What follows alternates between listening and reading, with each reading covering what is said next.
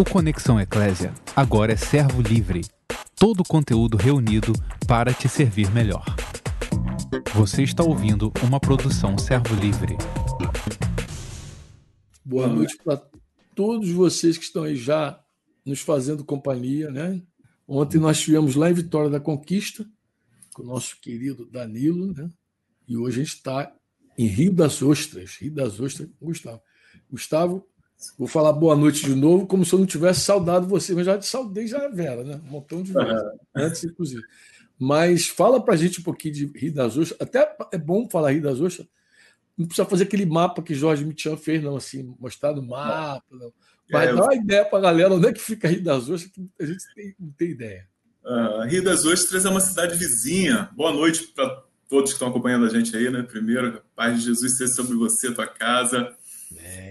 é. Rio das Ostras, para a gente ter uma ideia, fica uma distância de 160 quilômetros da capital, lá no Rio, mas fica colado em Macaé, uma cidade vizinha de Macaé, e Casimiro de Abreu e Cabo Frio, né? Fica nesse, nesse meio aí, né? Macaé, Casimiro e Cabo Frio. Casimiro é terra de Modesto, das Neves.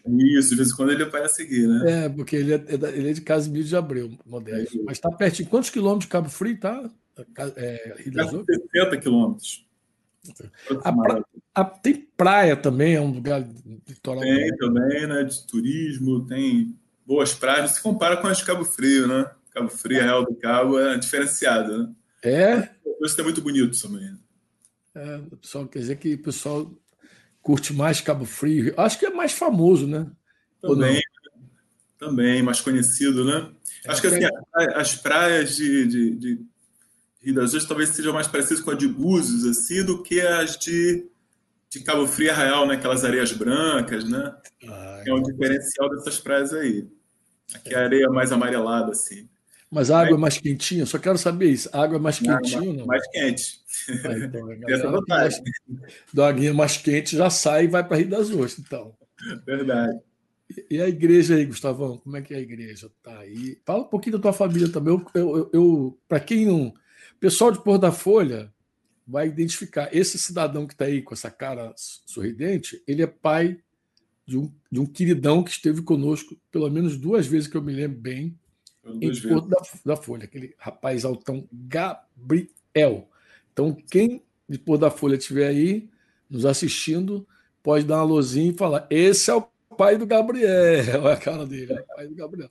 Daí que vem Gabriel. É altão também. Gustavo está sentadinho ali, não dá para você ver o tamanho da figura, mas ele é alto. Né? É altão, Quanto é? 1,92m. 1,92m. Aí, 1,92m. Gabriel, Gabriel tá 2 metros, né? É, Gabriel é mais alto um pouquinho. Passou você, né, cara? Passou. Que coisa. Né?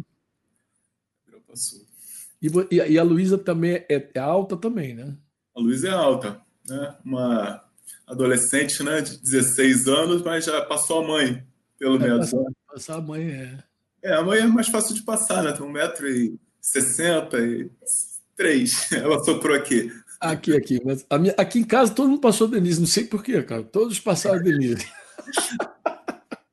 todo mundo passou, não. Metro e meio, todo mundo passou. Quando as crianças ficam felizes quando chegam perto da minha esposa. Ai, tia, tá do tamanho. Vai embora, passa meu embora. Mas fala um pouquinho da igreja, Gustavão, para gente. É, a igreja, graças a Deus, né, Senhor, somos cerca de 50 irmãos aqui, né, reunidos aqui em Rio das Ostras. Né, a gente está passando por esse tempo aí, alguns irmãos né, preocupados, né, e tem toda aquela precaução, né, dos encontros. Eu até estava conversando um pouco contigo sobre a característica, né, alguns irmãos é, enfermeiros, né, outro policial, né? Uma galera até que quer estar com todo mundo, mas ninguém quer estar com ele. Principalmente o pessoal da saúde, né? Ninguém quer, o pessoal da saúde ninguém quer. Mas, assim, a gente tem, tem aproveitado o recurso que a gente tem, né? Feito as reuniões pelo Zoom, para a galera que não pode estar junto. Eu falei isso também sobre uma turma que tem aquelas. Tá naquela dito é, risco, né? O pessoal Sim. que tem alguma doença já associada, né? Tipo bronquite e por aí vai. E assim a, a gente tem evitado, né? Para não constranger, né? Tem evitado e a gente faz todo esse contato pelo, pelo Zoom, né? está aproveitando para as reuniões. Né? Mas, é, graças a Deus, assim, a, os irmãos estão firmes, né? crendo, tem, é, com a fé ainda firmada, né? Glória a Deus. Fico feliz por isso. Vem cá, aquele casal Sardinha também é dessa região tua aí, né? Aquele Aqui, casal Sardinha. Carol e Matheus, Sardinha. Aquele casal Sardinha tá por aí também. Eu lembro ah. que já de Rio das Ostras. Sardinhazinha pequena agora também, né? O filhinho, o Bernardo, né? Tem, eu vi que tem. Um maninho. Coisa linda, né? Deve ser lindo, né, cara? Lindo. Porque os filhos normalmente sobrepujam a, a, feiura dos pais, do pai, né, principalmente. Normalmente, filho. Graças a Deus, né? Misericórdia de Deus, Deus é bom. Deus é sempre maravilhoso, né, cara? Verdade. Criança tudo com carinha de, de mamãe, puxa a mamãe, puxa alguém da família, mas o pai, né? Tem uns caras assim, muito afortunados, assim, que tem, são. Não é nem teu caso, tem uns caras piorzinhos que você, assim, que tem uns filhos bonitos, cara. Entendeu? Que a gente fica assim impressionado. Não vou, nem vou falar aqui para eles não ficarem aqui depois me zoando aqui. Eles também gostam de ficar me zoando aqui, jogando pedra, né? Mas é, é, vamos, vamos entrar no nosso tema, então, Gustavão, já que a gente falou de, de Rio das Ostras. É, a pergunta, a pergunta que não quer calar, né, que é o nosso tema, é o que está faltando? Eu, até a gente, um pouquinho antes a gente conversou, né?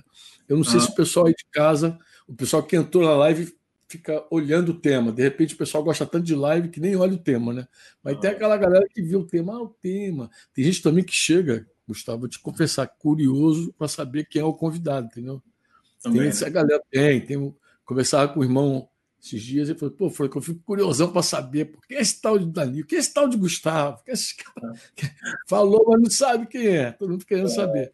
E tem aquela galera da curiosidade. Mas tem gente que, que vê o tema e diz, pô, mas o que, que está faltando? Eu falei, eu estava falando para o Gustavo. Essa é aquela pergunta difícil. Por quê? Porque é, é uma pergunta que pede outra, né? Se uhum. alguém falar o que está faltando, talvez a pergunta para quê, né? Faltando para quê? O que, que está faltando? Para quê? E aí eu vou deixar você todo à vontade. Meu chá já chegou aqui, Denise já trouxe, deixou o meu chazinho aqui. Todo à vontade para você falar da carga do teu coração e do que vocês têm conversado aí, Rio das Ostras, ou em casa, com a família, tá? Vou dar até um mute aqui no Franco aqui e vou deixar você à vontade. Se eu precisar falar alguma coisa, eu levanto o dedinho e você. Pum, tá legal? Tá joia. E vice-versa. Vice tá joia. É, assim, Deus tem trazido ao meu coração é, uma carga que, na verdade, se iniciou, foi no começo do ano, né? Eu, no início do ano, orando, né, no tempo com Deus, orando, e, e assim, suspirei, né? com Deus, desejando que tivesse mais tempo disponível né, para oração, para leitura da Bíblia, para aquelas disciplinas espirituais, né, Franco? A gente desenvolver. Né? E aí eu estava suspirando, e aí veio aquela palavra no íntimo, né? Aquela vozinha no íntimo e, falou assim: tudo bem, né? Mas e o que você já tem feito com o teu tempo disponível?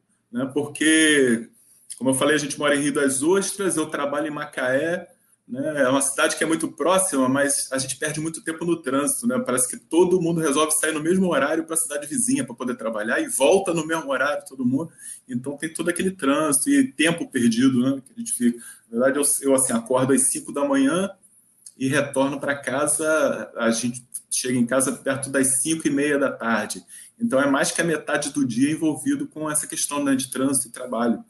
Né? E a gente fica assim, eu, eu ficava é, desejando mais tempo, né? Porque o tempo de, de devocional, o tempo com o Senhor é aquele tempo espremido, né? Entre o tempo que a gente chega em casa e o tempo que a gente acaba é, encontrando algum irmão, né? As reuniões né, da igreja. E aí eu suspirando, né? Com o Senhor lá, falei assim, seria tão bom que a gente pudesse ter um tempo, mais tempo disponível, né? E e aí veio essa voz, né? Mas e aí, o que você tem feito com o tempo que você já tem, né? Porque apesar de ser pouco, a gente ainda consegue algum tempo ainda para gente, né? Para distrações, por exemplo, né? Ainda que seja pouco, eu consegui ainda ter um tempo de assistir o noticiário da TV, por exemplo, né? Acompanhar o futebol, né? Ver o Flamengo lá, né? ver como é que tá o Mengão e por aí vai. Mas assim, é, veio esse questionamento e que isso me e confrontou, viu, Franco? E a gente, assim, é levado a, a, a, a avaliar né, e, e, a modificar, tomar alguma atitude que modifique isso. Né? É, ao mesmo tempo, assim, o Senhor trouxe aquela palavra de Efésios 5,16, né, que fala para a gente remir o tempo, né, porque os dias são maus. Né? Remir fala de, de resgatar, né, de salvar. Tem algumas versões que é interessante que fala aproveitar, aproveitar melhor, né, aproveitar bem o tempo, aproveitar bem, inclusive, as oportunidades. Né? E, e a gente começou a, a fazer isso, né? aproveitar melhor o nosso tempo. E, e agora, ainda mais, né? Não que Deus tenha respondido a minha oração, né? trazendo essa pandemia aí, para a gente ter mais tempo, né? mas a verdade é que a gente precisa, como o texto diz, para a gente ser prudente, ser sábio né? para remir o tempo, aproveitando bem as oportunidades. E eu creio que esse tempo é um tempo de oportunidade, Franco, para a gente aprofundar né? ter mais tempo com o Senhor, qualificar o nosso tempo com Ele. Né? E, e, a gente precisa aproveitar. Né? Eu creio que a gente vai. Eu estava ouvindo Samuel esses dias, né? ele falando sobre as calamidades, né? que as calamidades é, são precursoras de um novo tempo. Né? E aquilo marcou. Na verdade, eu creio que a igreja ela vai sair diferente desse tempo. Né? Com certeza vai sair diferente. E eu espero que saia melhor. Né? A verdade é que a nossa expectativa, a nossa oração, né, a nossa esperança é que a, que a igreja saia melhor desse tempo, saia fortalecida em sua fé, né, saia com uma intimidade maior com o Pai. Afinal, a gente precisa aproveitar bem esse tempo que hoje, é, meio que forçados a ficar em casa, né, a gente tem mais tempo disponível. Então, eu creio que a gente precisa é, dar esse passo, né, tomar essa atitude, aproveitar as oportunidades e aproveitar bem o nosso tempo né? Pensando um pouco sobre, sobre isso, sobre tempo de oração, né? a gente sempre busca, busca a nossa referência maior, que é Jesus, né? Quando a gente vai para ele, e aí a gente fica mais confrontado ainda. Porque Jesus sendo quem era, né? Jesus sendo quem é, ele, a, a, gente percebe a importância, o valor que ele dá à oração, né? a estar com o Pai. Né? E é interessante, porque ele gastava, não sei se gastar é a palavra certa, investia, né? Ele investia muito tempo do seu ministério estando com o pai. Né? É interessante quando a gente vê o texto lá de Lucas, Lucas 5, de 12 a 16, aquela cura daquele homem leproso, né? que se aproximou dele né? A gente vendo todo o trecho e vê que aquele homem se aproxima dele e diz: Senhor, se tu quiseres, pode me limpar. E Jesus fala: Quero ser limpo. e o homem foi limpo imediatamente, diz a palavra, né? Imediatamente, simples assim. Né? Ele, e a gente percebe essas orações de Jesus assim tão, tão rápidas, né? Porque em todo o contexto que a gente vê Jesus assim orando, né? geralmente está nesse contexto de milagre, de cura, né? Ele dando uma palavra de cura, uma, ordem sobre, sobre uma enfermidade para que saia, sobre um demônio para que, para que deixe a pessoa. Então a gente vê sempre as expressões de Jesus publicamente eram orações muito rápidas, né? Orações relâmpagas, é, é relâmpago. Mas a gente vê no verso 16 aí de Lucas 5, vendo que apesar de, de toda a multidão afluir para ele, procurá-lo, né? E todo mundo queria estar com Jesus. A, a, a, o texto diz que a sua fama né, é, é, se propagava e as pessoas afluíam Isso é o 15. O 15 isso, fala isso com força. Todo isso mundo estava atrás dele. Ou seja, no meio daquele sucesso ministerial todo, o que ele fazia? O 16 diz que 16 vai detonar. ele se retirava para regiões desertas e orava. orava. Ou seja, ele investiu um tempo de oração. Se a gente virar a página da Bíblia aí no Lucas 6,12, fala também a respeito disso, que ele se retirou e passava a noite inteira orando. Então, assim, a gente vê que com Jesus era assim: publicamente, orações relâmpago, mas no secreto eram noites inteiras. Eu creio que tudo que a gente vê na vida de Jesus, é, é, toda aquela ação, né, todo, todo milagre, né, todo o poder manifesto, toda aquela simplicidade e, e, e poder na realização da, da obra, né, era é fruto, com certeza, dessa intimidade que ele tinha com o pai. Né? É, mas aí a gente começa a pensar, mas o que havia diferente em Jesus, né?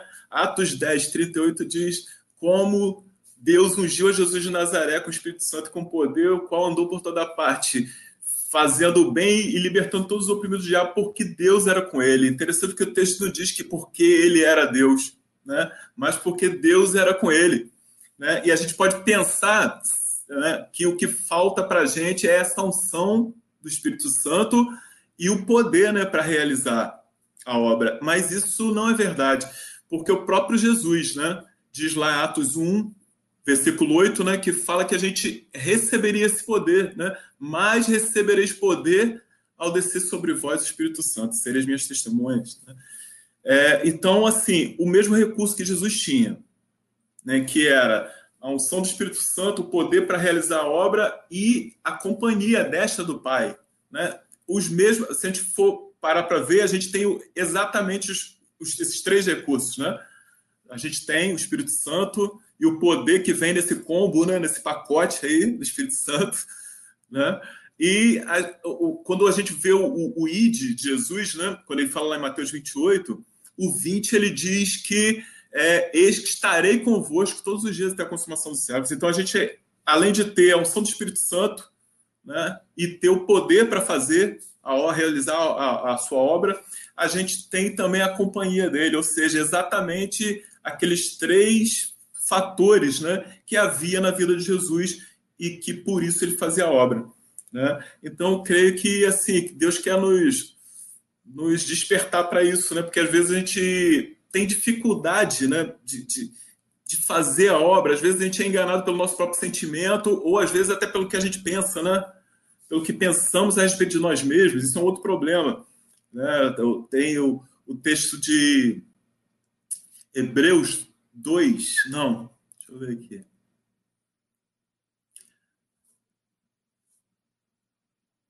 Não, Efésios, Efésios 3,20 diz que é aquele que é poderoso para fazer né, infinitamente mais do que pedimos ou pensamos pelo seu poder que opera em nós. Então, é, é, a gente já tem esse poder sobre, sobre nós, né? Talvez, é, então, o que, o que pode estar faltando, né?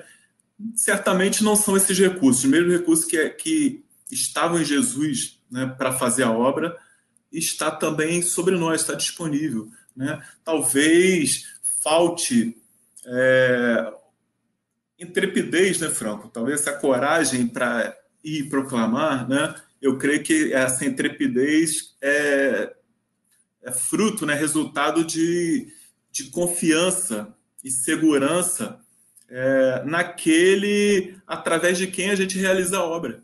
Né? É por isso que eu falo que a gente precisa se aprofundar nisso, em conhecer. Né? Oséias 6,3 diz que conheçamos, né? uma convocação, conheçamos e prossigamos em conhecer o Senhor. Né? Então, eu creio que passa por aí, a gente precisa se aprofundar no conhecimento de Deus, porque essa, essa, essa intimidade, nesse conhecimento, vai gerar, sem dúvida, essa confiança, essa segurança para a gente fazer como Paulo, né? Ele diz, dizia lá, é, crie por isso falei, ou seja, essa manifestação da nossa fé, né, verbalizando aquilo que a gente crê, passa por essa segurança, é, essa confiança naquele em que conhecemos, né, que é o Senhor Jesus. Né? Eu creio que passa também por aí. Então, é, eu creio também, Fran, que pode ser que a gente, como o texto diz, né, que eu acabei de ler ali, fala sobre aquilo que pensamos, Deus é poderoso para fazer infinitamente mais né, que aquilo que pedimos ou pensamos. E pode ser que a gente tenha um pensamento a respeito de nós mesmos muito diferente daquilo que, como Deus nos vê, né? Falta, pode ser que falte também nos apropriarmos, né? Nos apropriarmos das verdades da palavra, né? Das verdades de Deus a respeito da nossa vida. Falando um pouco sobre isso, eu até estava te contando, né? É, um tempo atrás a gente passou por um tempo assim de desânimo por olhar o resultado da obra, né? E parece que, que não, não andava, não. E a gente às vezes é levado pelo sentimento, né? Naturalmente, né? a gente é, acaba sendo levado, né? mas graças a Deus que o Senhor nos socorre, né? e, e nos traz a, a, verdade. A verdade está na palavra dele. Né? Nesse tempo de desânimo, isso pode acontecer, às vezes, quando a gente passa por uma disciplina também, né? vem aquele sentimento de reprovação e a gente né, acaba desanimando. Né? E Deus nos socorreu, graças a Deus, né? Ele nos socorreu, a sua misericórdia foi com a gente. Eu estava até te contando né, que nesse período aí veio um sonho, né? Você falou daquela, daquele sonho com aquela canção, né? Jerusalém, seus olhos embotaram, mas os meus não. Né? Comigo foi uma canção, eu sonhei que a gente estava lá no, no galpão lá do, do Proid, né? Que você conhece bem, e estava o povão lá cantando uma canção. Né? E a canção dizia o seguinte: né? Tu és fiel, Senhor as tuas palavras permanecerão, ainda que passem os céus e a terra. Firmado estarei nas tuas verdades sobre minha vida. Meus olhos verão cumpridas as tuas promessas. Né? Eu lembro que eu despertei naquele dia e, eu chorava. O Senhor havia me tocado com aquela canção. Eu levantei, escrevi, anotei aquela canção e guardei assim. Eu sei que pela manhã o Senhor acrescentou uma outra palavra, né? Além dessa dos que a gente já conhece que estava na canção, né? Que Deus é fiel, né? Que as suas palavras permanecem ainda que passam os céus e a terra. O Senhor acrescentou o Salmo 38, versículo 8, que diz que o Senhor cumprirá o seu propósito para comigo. Outra versão diz que o Senhor é, cumprirá aquilo que me diz respeito. Né? Ou seja, a fidelidade de Deus, e ele trazendo isso ao meu coração novamente: olha, eu vou cumprir, sabe? Eu cumpro aquilo. O Senhor vela né, por cumprir a sua palavra de Jeremias. Né? É, nesse tempo, a gente estava, eu estava lendo também, eu passei por 2 Coríntios 2,17, uma palavra que de repente parece que não, não faz muito sentido, né? Mas Paulo começava a falar né, relatar algo que me chamou atenção. Sabe aquela, aquela hora que a palavra, a letra pula em cima de você? né? E o texto, o texto era o seguinte: Paulo falava que é, nós não somos como outros falsificadores da palavra. Né? E o pensamento que me veio na hora, Franco, é o seguinte: é, olha, Paulo não falsificava a palavra, mas e você? Porque, assim, é, toda vez, Franco, que a gente nega que aquela palavra, a palavra de Deus, que é a verdade, né? É, ela não tem efeito para gente, ela não serve para gente, é, a gente, na verdade, está dizendo que ela é mentirosa, pelo menos para gente. Né? Então, a gente está falsificando a palavra de Deus. Né? E a gente precisa tomar esse cuidado, né? de não, não nos tornarmos falsificadores. E é interessante porque é, eu, eu, mudei de postura, né? Eu lembro que acho que foi Mitião uma vez que falou assim: é, eu leio e creio, né? Leio e creio. Né? E a gente precisa tomar, como diz a canção do Flecha também, né? Eu digo sim para a riqueza da sabedoria, para a verdade que torna-se minha e me guia em sua vereda. Então, eu preciso tomar, eu preciso me apropriar das verdades da palavra de Deus. Apropriar é tornar próprio, ela é, é minha. Né? Há uma verdade universal. Deus é pai, por exemplo. O ímpio diz isso, né? Vê a calamidade e fala: Deus é pai. Mas Deus é, é, pai realmente de todos? Não, ele é pai daqueles que se apropriam disso, né? Se apropriam porque creem né, pela fé, se apropriam porque recebem Jesus, e aí Deus se torna o nosso pai, o meu pai. Então há uma diferença entre uma verdade universal e aquela verdade que gente se apropria dela. E é o que a gente precisa fazer. Né? Talvez o que está faltando possa ser a gente se apropriar das verdades da palavra de Deus, né?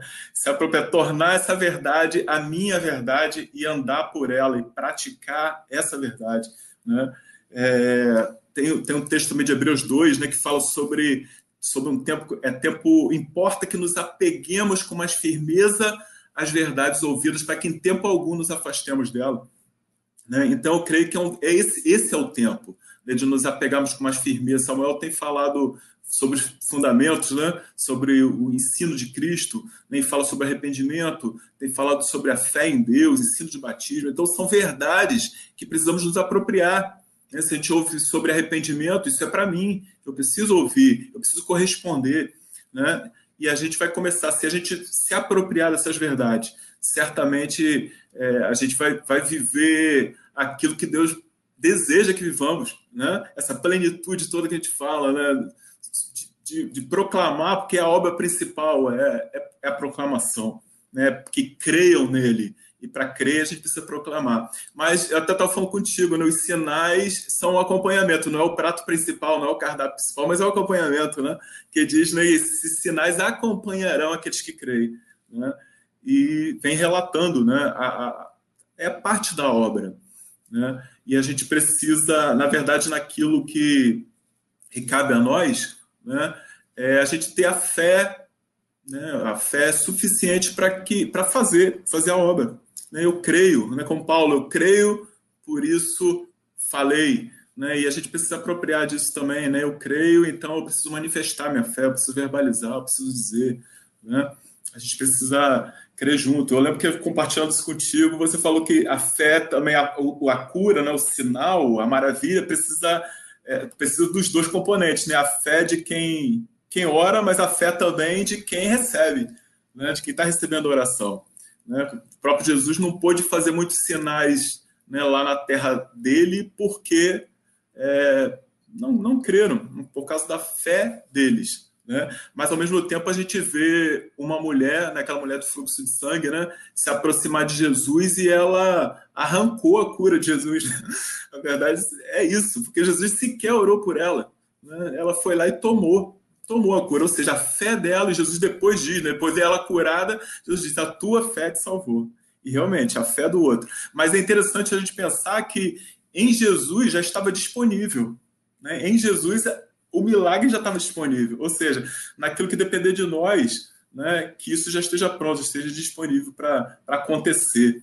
Né? Que essa nossa fé viva né, possa ser manifesta, inclusive. Amém? Quando a gente fala sobre relacionamento também, né? É, de estreitar relacionamento, aprofundar, a gente lembra de Jó. Né? Jó, lá no, no finalzinho do, do texto, Jó 42, versículo 2 e 5, ele fala, né? Antes eu te conhecia de ouvir, mas agora meus olhos te veem. Ou seja, depois de passar toda aquela calamidade, Jó se, apro se aproximou de Deus, né? Jó se é, é, é, se aprofundou no conhecimento dele e, e, conheceu verdadeiramente o caráter de Deus. Né? E ele depois pode dizer, né, eu bem sei que tudo pode, bem sei que tudo pode, meu amado. Nenhum dos teus planos pode ser frustrado. Né? Então, é, o conhecimento de Deus vai gerar isso na gente, certamente. Né? Nos aprofundarmos no Senhor, vai nos, faz, nos, nos dar uma percepção melhor sobre o caráter de Deus, de quem Ele é, né? E isso vai nos trazer uma segurança, inclusive, para proclamarmos, né? A gente ficar mais seguro, mais confiante, com mais intrepidez e coragem, né? Que talvez possa faltar para alguém, né? E então a gente elencando aí o que falta, né? o que está faltando, né? E a gente percebe que na verdade não nos falta nada, né, Franco? A verdade é que nós fomos, é, nós fomos abençoados com toda a sorte, né? Efésios 1 que fala isso, né? Efésios 1, 3, né? Fomos abençoados com toda a sorte de bênçãos espirituais. Então, o que nos falta, né? O que será que nos falta? Né? Talvez, conversando contigo, né, a gente chegou à conclusão que, voltando ao texto inicial, quando a gente fala de como Deus ungiu a Jesus de Nazaré, com o Espírito Santo e com poder, o qual foi por toda parte, fazendo bem né, e curando os oprimidos do diabo, porque Deus era com ele. Né? E a gente já viu que esses três recursos já estão sobre nós: a unção do Espírito Santo, né, o poder que já vem com ele para a gente realizar a obra, a presença do Pai, a companhia né, de Jesus com a gente. Então já temos. Talvez o que nos falte agora é fazer como Jesus. Ele foi, ele foi por toda parte. Então talvez o que nos falta seja ir, né? obedecer, né? sermos obedientes ao, ao id de Jesus. Ele mandou ir, né? e disse que estaria conosco, e disse que os sinais acompanharia, e disse que a gente faria a obra, faria sim. Então eu creio que esse é um tempo, é uma oportunidade. Né? Voltando àquele texto de remir o tempo, né? antes um pouco o texto fala sobre desperta tu que dormes, né? despertar, levantar dentre os mortos e Cristo iluminará a Bíblia fala em Romanos também que há uma expectativa na, na criação aguardando a manifestação dos filhos de Deus. Né? Então, há essa expectativa aí fora. Né? Mas aguarda a manifestação dos filhos de Deus. Eu creio que é um tempo, uma oportunidade, Franco, né? de, dessa, dessa luz, Cristo te iluminará, né? como diz o texto, dessa luz de Cristo em nós brilhar para essa galera aí fora. Precisa, precisa ver, né? precisa ouvir, precisa ver de Deus na gente. Né? E assim, o que falta, né? O que será que falta? Eu creio que falta é a gente obedecer e ir e proclamar, né? E fazer aquilo que Deus ah, é, espera de nós, né? E todo o ah, investimento dele na nossa vida, né? Amém, cara. Bem, eu te, eu te ouvindo, Gustavo, eu me inspiro também. Você sabe, toda vez que eu venho aqui, eu acabo me inspirando é, também. É, a gente, normalmente, quando começa a nossa live aqui, ou a gente ora, ou antes, ou, ou, ou quando, ao, ao, iniciar, até ora também pelos nossos queridos que nos acompanham aí, que às vezes muita gente chega cansada, e a gente ora pedindo a Deus inspiração para falar e iluminação para ouvir, porque não é suficiente falar e ouvir. Mas eu vou resumir essa pergunta, é, a, a, a, essa resposta da seguinte maneira, tá, Gustavo? Passe, refletindo sobre tudo que você falou, tudo, exatamente tudo, tá? É, o que, que nos falta? se tudo que você falou aí é verdade. Ou seja, tudo que nós precisamos, Deus já fez. O que, que nos falta? Eu acho que tem duas palavras que nos acompanham de contínuo: é fé e obediência. Eu preciso crer em tudo que está escrito. Você falou aí sobre, sobre essa fé né, no que está escrito. Né? Eu é, quem me conhece assim de mais pertinho sabe que uma das minhas orações é a seguinte: eu quero crer como Jesus, que só dizia está escrito, está escrito, está escrito. Foi assim que ele, assim que ele tratou Satanás lá na tentação do deserto. Essa tem sido minha oração por anos. Eu, eu quero crer como Jesus. Essa fé simples na palavra.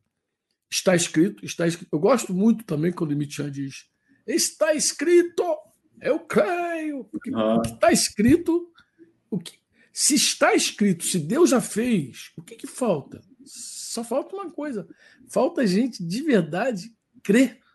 Você citou aí é, que eu, eu, mencionei que é importante, isso no nosso papo lá preliminar, que é importante fé para a gente ver os milagres acontecerem. Embora a gente entenda que milagre é uma forma de, de, de, de, as pessoas chamar a atenção das pessoas, para as pessoas pararem e ouvir. Deixa eu te falar uma coisa, ó, guarda o que eu vou te falar. Os maiores milagres que eu já vi, as pessoas não se converteram.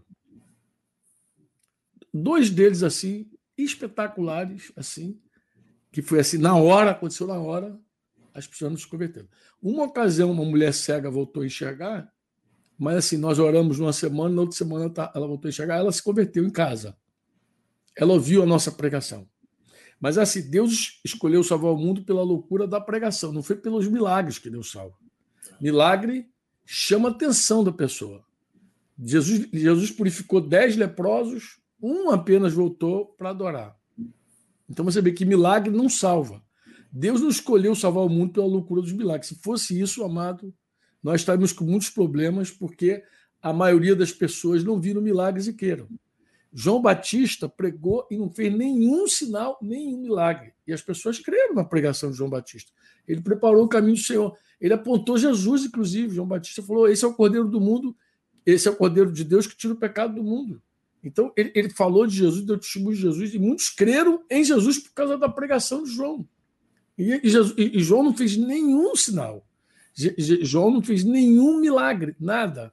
A pura pregação, porque Deus escolheu salvar o mundo realmente pela loucura da pregação. Mas a pregação acompanha fé. Ó, Gustavão, aqui tem uma irmã, não sei se ela está aí. Normalmente ela está aqui, aqui nessa, nessa live. Normalmente ela está aqui. O nome dela é Sandra. Eu, eu, a última vez que eu a vi aqui na live estava Sandra Vaz. Ela é esposa de Castilho. Ela é mãe de um queridaço chamado Fabrício. Tem mais um casal de filhos, mas Fabrício é bem conhecido ali no Rio de Janeiro, em Brasília também. Um irmão que caminha no nosso meio. Eu não sei se a Sandra está aí. Mas se a Sandra estiver aí, ela, ela, vai, ela é uma testemunha de, de algo que você falou, que passou-se rapidamente sobre a importância da fé para que os milagres aconteçam. Né? Você citou aí Mateus 13, né?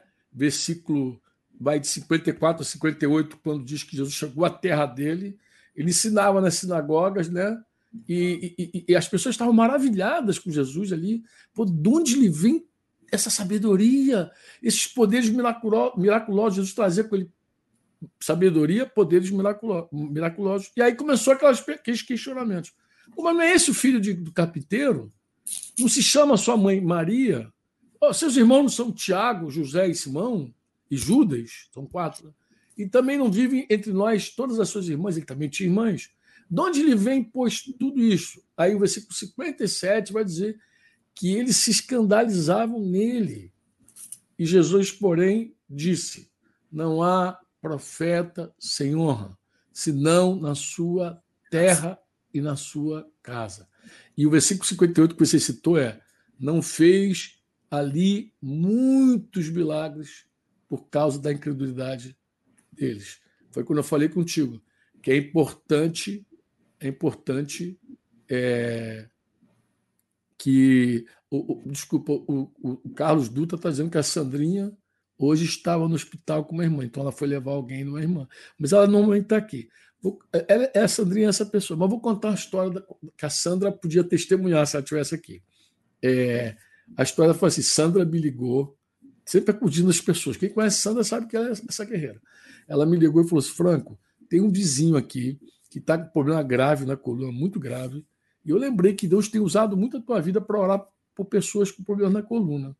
É, tem como você vir aqui? Eu prontamente, eu já estava pronto, Gustavo. Olha, eu estava prontinho para ir, mas aí, repentinamente, o Espírito Santo me freou e falou assim: peraí, peraí, você vai lá? Você sabe se ele tem fé para ser curado? E eu voltei e eu, eu perguntei a Sandra assim: Sandra, ele está podendo sair de casa? Ah, está na cama, está muito mal. Mas vem cá, qual foi a última vez que ele foi ao médico? Perguntei. Aí ela falou: ah, foi hoje de manhã, porque o cara era militar da, da, da aeronáutica. De manhã ele foi lá no Hospital dos Afonso, algum hospital daquele ali. Aí, aí ele foi ao médico? Foi. Então ele teve condição de sair de casa e ir ao médico? Teve. Então tu vai dizer para ele o seguinte: tem um cara lá no sítio, do Santíssimo, lá no morro, que ele ora pelas pessoas. E esse cara, ele ora e Deus ouve ele. Deus, Deus tem operado por meio da oração desse cara. Você quer receber uma oração desse cara? Fala assim, Sandrinha, com ele. Se ele tiver afim, traz ele aqui. Vou ficar esperando ele aqui. Então, foi muito interessante. Porque eu lembro que ela chegou com um camarada no carro. Assim, eu estava naquela porta onde é o refeitório ali, mas era o refeitório, já era um refeitório antigo ali no sítio. Eu estava ali quando ela parou com o carro, que o cara desceu, Gustavo. Na hora que ele desceu, eu vi o poder do Espírito Santo vir sobre o cara. E o cara imediatamente já se esticou todo. Já começou, já desceu chorando ele, desceu chorando. E quando eu abracei ele, eu falei: Eu não tenho mais que orar por você, porque você já foi curado. Ele foi curado ao descer do carro. Eu não pus as mãos sobre ele, eu não proclamei nada. A fé do cara fez aquilo ali. Deus honrou a fé do cara. E ele foi tocado, foi curado. O que, que eu fiz? Eu, eu abracei ele e dei graças a, Jesus e proclamei o evangelho para ele. Não sei se ele recebeu. Dias depois eu estava com o Marcão passando ali naquela região da Sandra e Castilho, ali em Bangu, e alguém me chamou assim: Ô Franco, eu olhei, tinha um cara no poste, era ele no poste. Eu acho que ele era eletricista, ia haver uma festa lá e tal. Mas assim, eu vi muitos milagres acontecerem. De verdade, vi. Tem gente que não crê em milagre. Tem, tem gente que é, tem muita dificuldade de crer em milagre. Eu digo, querido, que se você não crê, o milagre já, já, já interrompeu o milagre. Um dos maiores milagres que eu provei, eu precisei tirar metade, mais da metade das pessoas do quarto. Porque o Espírito Santo falou comigo, eles não creem. Eles não creem. Onde não tem fé, não tem milagre. Mas, mas como a gente não, não, busca milagres, a gente quer ver as pessoas crerem na pregação, embora os milagres são maravilhosos, porque o milagre paralisa a pessoa. Ó, esse caso específico, minha esposa está aí com a gente, Denise, ela participou com a gente. Eu fui visitar uma pessoa que estava inchada de cama. Fui com um amigo que é médico, inclusive. Fui mais dois irmãos e algumas irmãs. A esposa desse médico e tal. E o cara estava todo inchado no leito. E eu cheguei lá, tinham várias mulheres, inclusive muitas incrédulas. E eu falei, não vai dar certo esse negócio. Então, qual foi a estratégia que o Espírito Santo me deu? O Espírito Santo falou assim: tem que tirar essas mulheres daqui. Falou comigo. Eu falei assim: olha, gente, vai ficar aqui só os homens.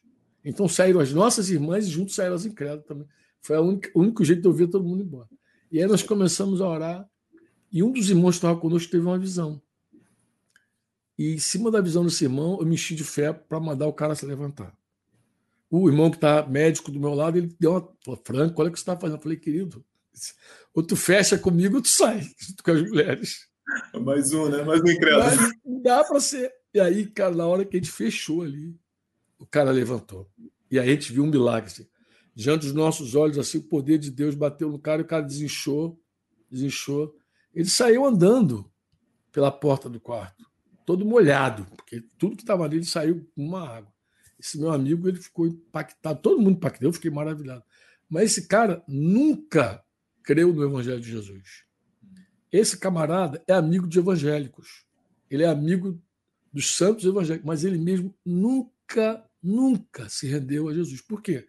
Porque os milagres são a forma de Deus parar o cara e dizer: presta atenção no que ele vai dizer. Porque o que salva é a fé na proclamação de que Jesus Cristo é o Filho de Deus, que encarnou de uma virgem, viveu uma vida sem nenhum pecado, operou sinais e maravilhas, conforme você lê o livro de Atos aí. Deus ungiu ele com o Espírito Santo. E ele saiu fazendo as boas obras, expulsando, tirando os oprimidos, curando enfermos, porque Deus era com ele. Vivia uma vida santa sem defeito. Tão santo, tão santo, que ao morrer, disse, aí a Paulo Romano diz que ele morreu pelos nossos pecados. Ao morrer pelos nossos pecados, não pôde ficar na sepultura. Ao terceiro dia, o Pai o ressuscitou e o fez Senhor. Ele é o dono de todas as coisas. Deus deu tudo para ele e, por meio de Jesus, vai julgar todo mundo. Um dia, todo joelho vai se dobrar e toda língua vai confessar que Jesus Cristo é o Senhor para a glória de Deus Pai. Jesus voltará em breve nas nuvens com a sua igreja. Uma parte que já morreu no Senhor e vai ressuscitar primeiro e os vivos que estiverem vivos naquele no, no, no, no ressoar da última trombeta serão transformados nos ares e irão ao encontro de Jesus. Então, esse é o evangelho de Jesus. Esse é o evangelho que a gente proclama, que a gente prega. Essa é a boa notícia. Qual é a boa notícia? Que ele vive. Se você crer com o coração que ele ressuscitou dos mortos e confessar com a tua boca que ele é o teu dono, o teu Senhor, serás salvo. Esse é o evangelho que a gente proclama. E os milagres? Os milagres, eles servem para acompanhar, como você falou, é um acompanhamento.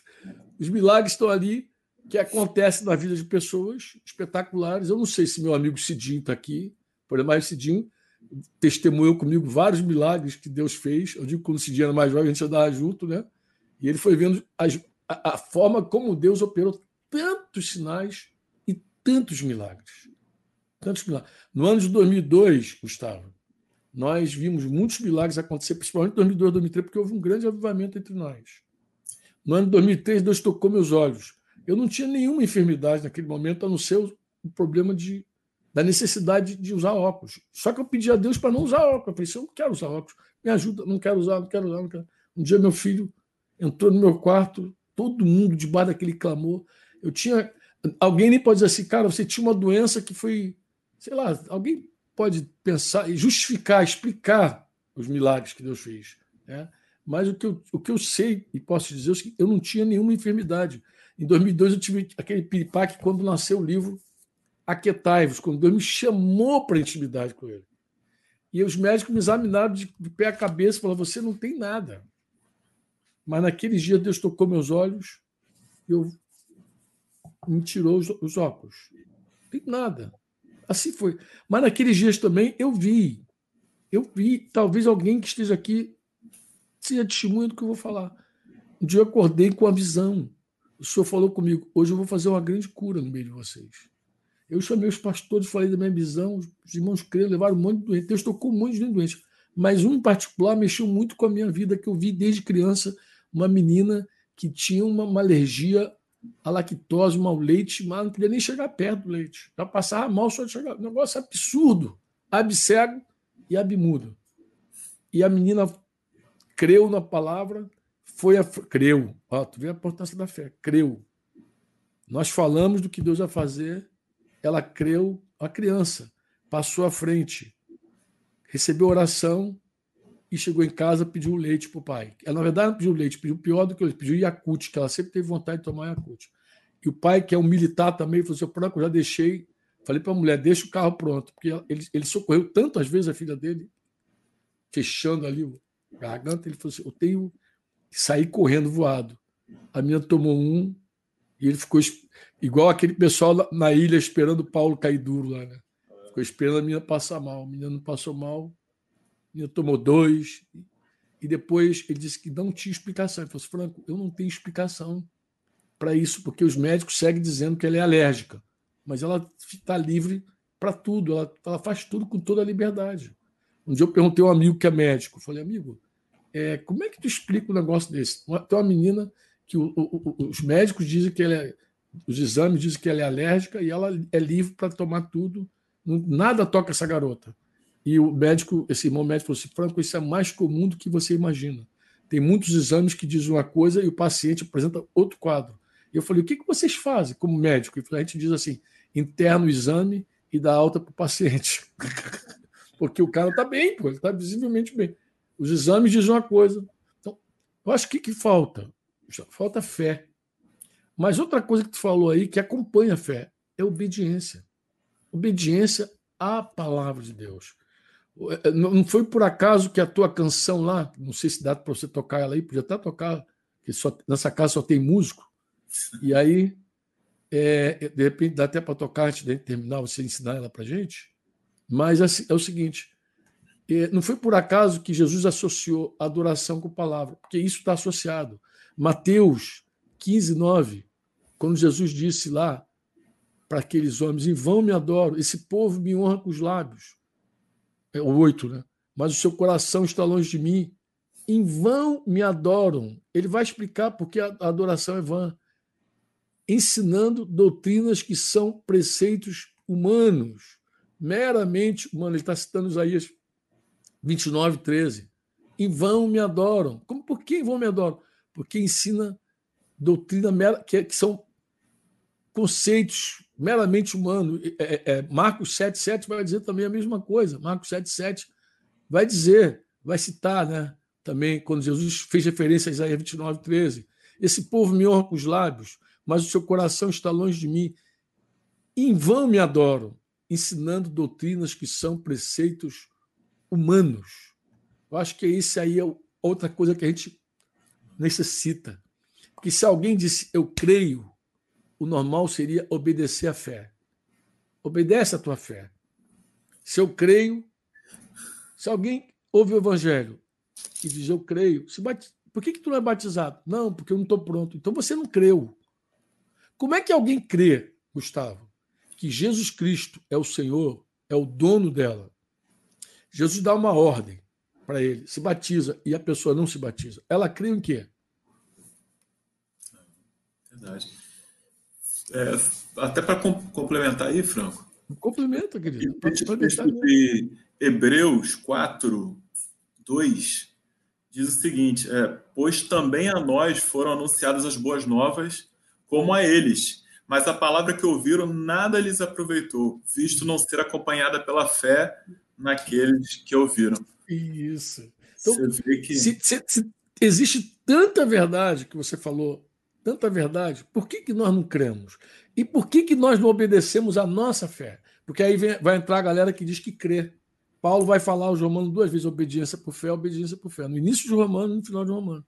Sim, se eu creio que Jesus Cristo é meu dono, meu Senhor, e eu estou adulterando, e eu sei que a vontade dele é que eu não adultere, o que, que eu faço, Gustavo? Eu mantenho o meu adultério ou saio do adultério? Busco ajuda, confesso, estendo a mão para alguém me socorrer, o que, que eu faço? Eu fico assistindo, eu fico ali é, é, é, é, ao meu bel prazer ou eu tomo atitude? Então, se eu pudesse responder de forma resumida tudo que você falou, e falou verdade, você falou com verdade, falou espírito e verdade. Eu resumiria assim: falta-nos fé e falta-nos obedecer a essa fé. Nós dizemos cremos, mas na verdade nós não cremos. Porque se crêssemos, obedeceríamos ao que nós cremos. Quando eu vejo alguém que não tem obra, eu digo essa pessoa não tem fé. Por isso que Tiago questiona. Por isso que ele diz que a fé sem obra é uma fé morta. Porque você vai dizer, eu creio que Jesus é meu Senhor.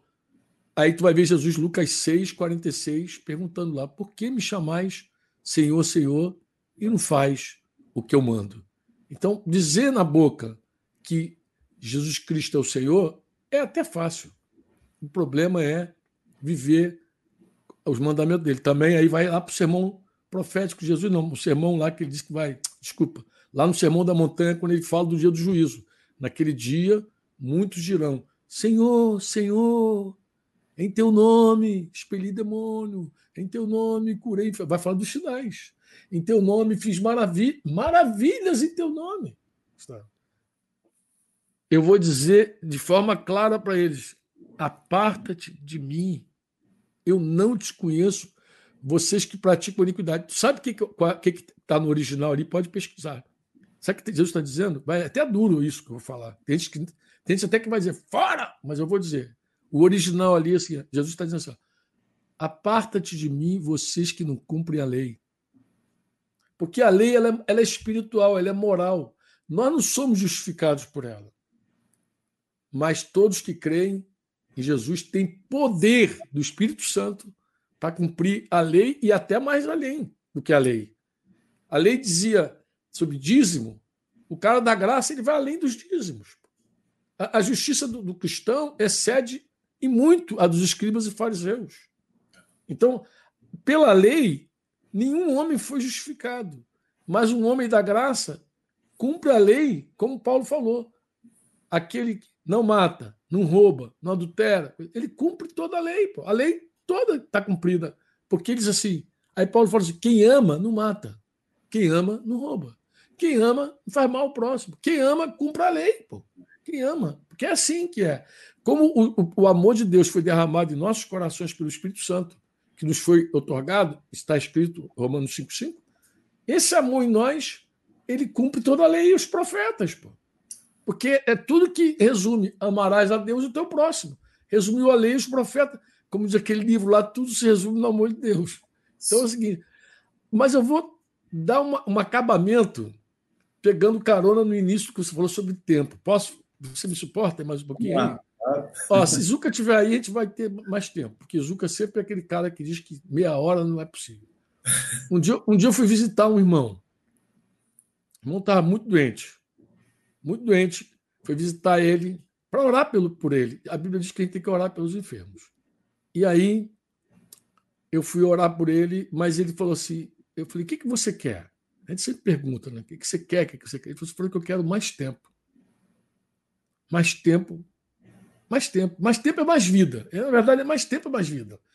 Tempo perdido é vida perdida. O americano diz que tempo é, é, é dinheiro, né? Dinheiro é tempo. Mas, na verdade, dinheiro não é tempo, dinheiro é, dinheiro é vida. É um dinheiro, é, é um, todo mundo tem e todo mundo gasta. Alguns investem, como você falou, Jesus investia tempo na oração dele. Todo mundo tem, todo mundo gasta e todo mundo e, e vai acabar o de todo mundo também. Uma coisa que vai acabar também é o tempo. Então, o tempo é muito interessante. Tem até um videozinho aí rolando no meio dos irmãos falando sobre tempo. Depois vou compartilhar esse vídeo lá no grupo de WhatsApp da galera. Lembra aí, Flecha. Você que está aí na, de contra-regra, vai lembrando aí dessa situação. O, o, o, Zuca já falou, vamos lá, então vamos lá. Fui visitar o irmão Zuca e cheguei lá, perguntei o que ele queria. E aí, o que, que você quer? Ele falou, quero mais tempo, eu quero viver mais. E eu perguntei, para quê? A minha pergunta cabia. Eu fiz, foi uma pergunta muito amorosa para ele, Gustavo. Para que, que quer mais tempo? Porque eu sabia como ele vivia. Ele não vivia de forma que agradava a Deus. E eu falei bem francamente, com todo o amor que eu falei para ele, falei, querido, na boa, se você partir agora, talvez seja melhor para você. Porque se você seguir vivendo como você está vivendo, você entristece a Deus. Você não vive para Deus. Então, quando você não vive para Deus, por que, que você quer mais tempo? A maioria de nós quer viver mais tempo. Você concorda comigo? Mas, no entanto, a gente não observa o tempo jogado fora, como você falou aí, da primeira pergunta que Deus falou. E parece mais do que contraditório nós pedirmos a Deus tempo quando ele é mal empregado. Você concorda? Certo. Quando, por exemplo, a gente desperdiça tempo. Gente, se a gente desperdiça tempo, por que a gente quer mais tempo? Alguém disse que todos nós temos 24 horas por dia. Alguns empregam pessimamente esse tempo, enquanto outros aproveitam o máximo do tempo para dar o seu melhor. Isso também é pura verdade. Deixa eu fazer uma confissão aqui, Gustavo. Confissão pública. Já perdi muito tempo da minha vida. Olha, se tem uma coisa que eu vou lamentar quando vejo Jesus, é do meu tempo desperdiçado. Eu joguei muito tempo da minha vida fora sem nenhum proveito. Joguei tempo na minha incredulidade e, acredite, joguei, te joguei tempo fora também no meu tempo de cristão. Perdi muito tempo. Eu acredito que nós, antes de irmos a Deus, para pedirmos tempo a Ele, nós deveríamos rever o nosso tempo, como o empregamos. Eu penso que nós devemos ver o espaço que há em cada dia para então pensarmos em mais tempo. A gente precisa, como você falou, remir o tempo. Você citou Efésios 5, não foi? Isso. 15, 16. Isso. Assim, é, portanto, vede prudentemente como andais, não como nécios, e sim como sábios. Ah, remindo o tempo, porque os dias são maus. Eu não sei se os dias eram maus como hoje, mas a palavra remir ali, tu sabe que é redimir. Resgatar do poder de outro pelo pagamento de um preço. Pagar o valor para libertar alguém do cativeiro. Comprar para si mesmo, para uso próprio. Então, essa última definição, né, comprar para uso próprio, né, me remeteu a outro texto. Sabe qual o texto que me remeteu? Colossenses 4, 5. Portai-vos com sabedoria para com os que são de fora, aproveitai as oportunidades. A palavra ali também é tempo. Uhum. É a mesma palavra no grego. É kairos, o mesmo tempo de Efésios 5,16. É o mesmo. Medida exata, que nem você falou aí, lembra que falou isso? medida de tempo maior ou menor porção de tempo, né?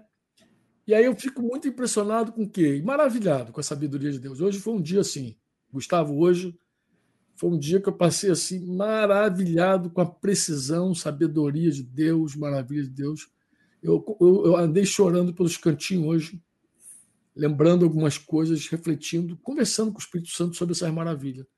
E quando eu percebo que o tempo precisa ser redimido, resgatado do poder de outro, aí eu vejo de novo a sabedoria do Senhor e eu vou me deparando com as seguintes verdades.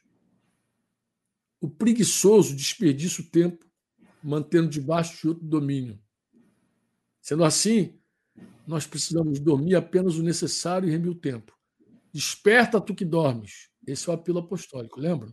Uhum.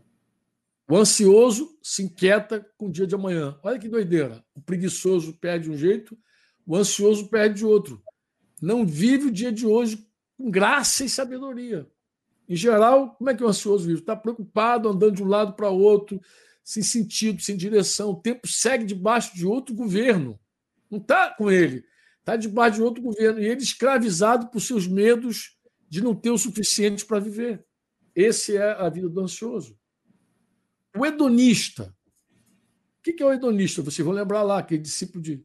É, os hedonistas, os epicureus lá, discípulo de Epicuro, que gostavam do prazer, os hedonistas são aqueles que amam o prazer. Né?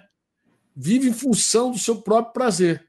O que é hedonista? O cara que vive em função do seu próprio prazer, gastando a maior parte do seu tempo com coisas fúteis, sem valor, Não. sem sentido para a vida cristã frutífera e o tempo segue sendo escravo de outro, e o hedonista segue sendo escravo dos seus próprios prazeres. A coisa mais desgraçada é que tem tempo que se perde com besteira, videogame, sei lá o que da vida, mas também tem gente que perde até tempo com a pornografia, com outras coisas mais que vai só escravizando o cara. O ambicioso. O ambicioso, ele vive é, em função do que ele não tem. Né? Ganancioso. Né? Existe até uma ambição que, é, que ela é positiva, né? mas eu vou botar ganância, né? vou botar melhor ganância. O ganancioso ele vive em função do que não tem. E ele deixa assim de desfrutar com alegria, eu estou me referindo a Hebreus 13, tá? Contentamento aquilo que ele tem. Pô, trabalhar e prosperar é infinitamente melhor quando o coração está livre de ambições egoístas. Um, um coração avarento e ganancioso não aproveita bem as oportunidades. Então ele não aproveita bem o tempo dele. Um dia, fatalmente, ele vai se arrepender disso aí. Ele vai amargar, ele vai se arrepender, Gustavo. E eu vou terminar dizendo assim: o egoísta, o egocêntrico, ele vive, ele é o centro do próprio mundo dele. Ele está cativo o próprio autismo dele, né? aquele mundo dele, aquele mundo dele. Dificilmente, amado, um coração como esse vai resgatar o tempo para aplicá-lo em função de outras pessoas. Dificilmente. E mesmo daquelas pessoas assim, mais próximas, sua, esposa, seus cônjuges, né? filhos, irmãos, pais, está pertinho. Mas tempo que não pode ser investido em outra pessoa, normalmente não rende. Vou repetir isso aí porque tem gente que gosta de frase bonita. Eu não sou. Eu, tô, eu, eu, gosto de frase verdadeira, porque nem tudo que é bonito é verdadeiro. Palavras são como joia. Às vezes são lindas e são falsas. Né? Mas vou falar uma coisa verdadeira. Tempo que não pode ser investido em outra pessoa, normalmente não rende. E a lista, meu irmão, de gente que tem o tempo escravizado por outro senhor é grande. Mas tem um conselho que é o conselho que eu posso dar, porque é, foi uma palavra que Jesus deu também. Faça a escolha de Maria e não comece o seu dia sem antes sentar aos pés do Senhor para adorá-lo e receber dele graça, direção, renovo, bênção, sabedoria, luz para aproveitar bem o seu tempo e poder trabalhar com foco, dinâmica e, e alegria. Amém? Amém. Olha, um, um, dia que você começa diante da autoridade máxima, faz toda a diferença. Eu sei que a maioria dos cristãos concorda comigo. Tá? É como consagrar as primícias do seu tempo, lembrando que se a primícia for santa, toda a massa será santa. Termino aqui dizendo, vou contar a história que eu, uma pergunta que eu fiz para um irmão muito querido. Tomara que ele esteja me assistindo agora. Ele diz que que assiste. Falei, amado, se o teu chefe, que é um cara que ele admira muito, se ele morasse na tua cidade e ele falasse assim para você, olha, você não começa a trabalhar sem antes tomar café comigo. O que, que você faria? Esse meu irmão, muito brincalhão, sem vergonha, ele falou assim: nem gosto de tomar café, tomaria café com ele todo dia. Então, nem gosto de tomar café, mas sairia da tua casinha todo dia. Iria para casa do teu chefe tomar café com ele? Iria. Ele falou que iria. Falou assim na cara mais dura do mundo. Eu falei: você tem o privilégio e a honra de entrar no lugar santíssimo, pelo novo e vivo caminho que nos foi consagrado e garantido pelo sangue de Jesus. Você pode falar com o Rei do Universo, com o Senhor dos Senhor, Senhores, o Rei dos Reis, todos os dias. Por que, que você não aproveita bem o começo do teu dia? Por que, que você não, não vai direto para Ele e pede direção para você seguir no teu dia? Por que não? Fale-se com ele assim. E eu sei que ele refletiu, não sei quanto que ele praticou, quanto que ele pratica, mas que eu queria dizer para você. Tudo começa nele, é por meio dele e é para ele. Tudo que nós precisamos, você já disse, ele nos deu. Diz Paulo que ele não economizou nada com a gente. Ele não poupou nem o filho dele. Antes o entregou por amor de todos nós. Nos deu o Espírito Santo, nos deu graça, toda sorte de bênção, e com o Espírito Santo ele nos fez uma única família, nos deu irmãos, nos deu irmãos preciosíssimos, nos deu uma família preciosa, nos deu trabalho para fazer, uma missão para desempenhar, nos conectou com pessoas que nos inspiram, irmãos mais, mais velhos, inspiradores mesmo da nossa vida, e nos, não falta nem prova da nossa vida, nem prova e tribulação falta para desenvolver nossa fé, não falta nem varada no bumbum, não falta nada. Nós temos tudo que precisamos. O que falta? Nós crermos e obedecermos essa fé. Eu acho que essa resposta resume. Você falou isso nas entrelinhas, você viu falando, você viu discorrendo, viu discorrendo, mas no final era isso. Eu só queria dar aqui uma fechada contigo para a gente dizer assim: fechamos a parada. Eu sei, que, eu sei que os irmãos serão enriquecidos, abençoados, se eles prestarem atenção em tudo que nós conversamos aqui hoje. Amém. Essas lives tem vários irmãos dizendo, poxa, Franco, não, não, termina com ela, não, tem sido tão enriquecedor, tanta bênção. Aí teve um irmão que me falou hoje assim, não, mas eu, eu sei que você está cansado. Amado, eu não vou parar por, por cansaço. Eu vou parar de fazer live, vou fazer reunião no Zoom com outras pessoas. Não vou parar, vou parar. Graças a Deus, não vou parar. Não é esse o tema. Eu quero abrir espaço para que você também produza algo na tua cidade, para que você faça reuniões pelo Zoom, para que você faça live, faça, dá o teu jeito, vai para a rua, grita, faz, faz o que Deus te mandar fazer.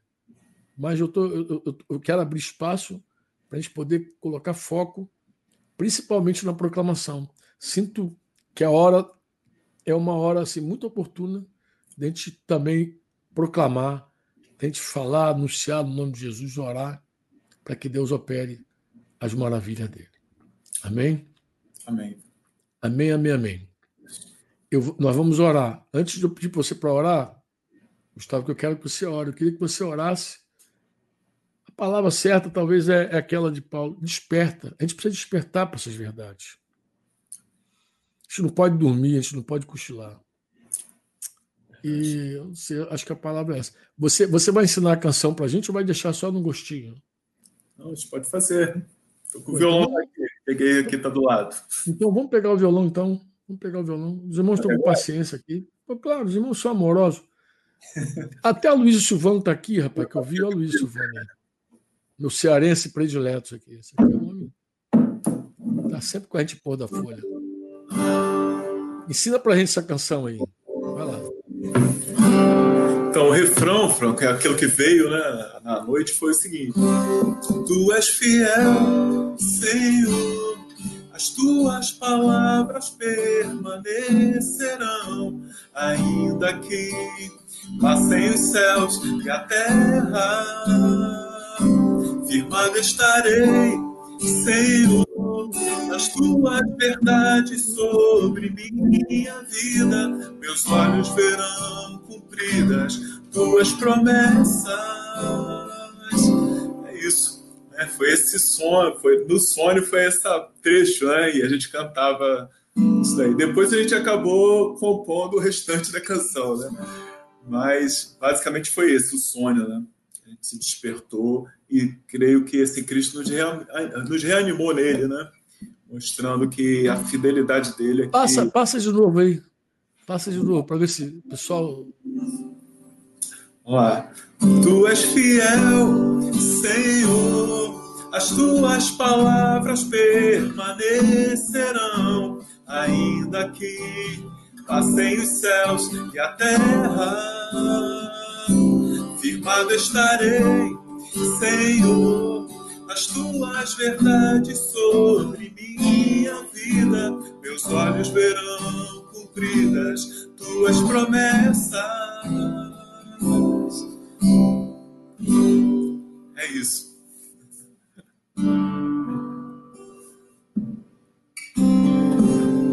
Glória a Jesus. Feliz, total feliz por, por essa participação. Obrigado, Gustavo. Queria, quero, eu vou te pedir para você orar por nós, orar por nós, por um despertamento, para a gente tomar posse Amém. de tudo que Jesus, como aquela canção antiga, lembra dessa canção? É música vai lembrar. Tudo que Jesus conquistou. É direito nosso, é nossa herança. É direito nosso. Todas as bênçãos de Deus. Tomamos posse. Tomamos posse. É nossa herança. Ele tem que tomar posse. Isso. Acho que o negócio é se apossar mesmo, sabe? Isso. E aí eu vou pedir a você para orar por nós assim, para que a gente possa se apossar mesmo, a gente possa tomar posse. Amém. Nós precisamos tomar posse, sabe? É, eu, de vez em quando eu vejo os irmãos orando, diz assim, Senhor, que tu possa. Eu, eu, nunca concordo com essa oração do Senhor, tu possa. Né? Quando o cara fala, Senhor, tu possa, se tu, tu possa ver o irmão hoje, eu digo, que Senhor, tu veja, Senhor que tu possa levantar, irmão. Eu digo, levante, Senhor. Que tu possa. E eu fico dentro de mim assim. Aí, nas intimidades, agora eu estou escancarando esse assunto aqui. Estou escancarando, estou falando aqui numa live. Mas aí, quando eu estou na intimidade dos pastores, eu digo assim, irmão, que tu possa, Deus pode tudo. A gente tirou esse negócio da onde?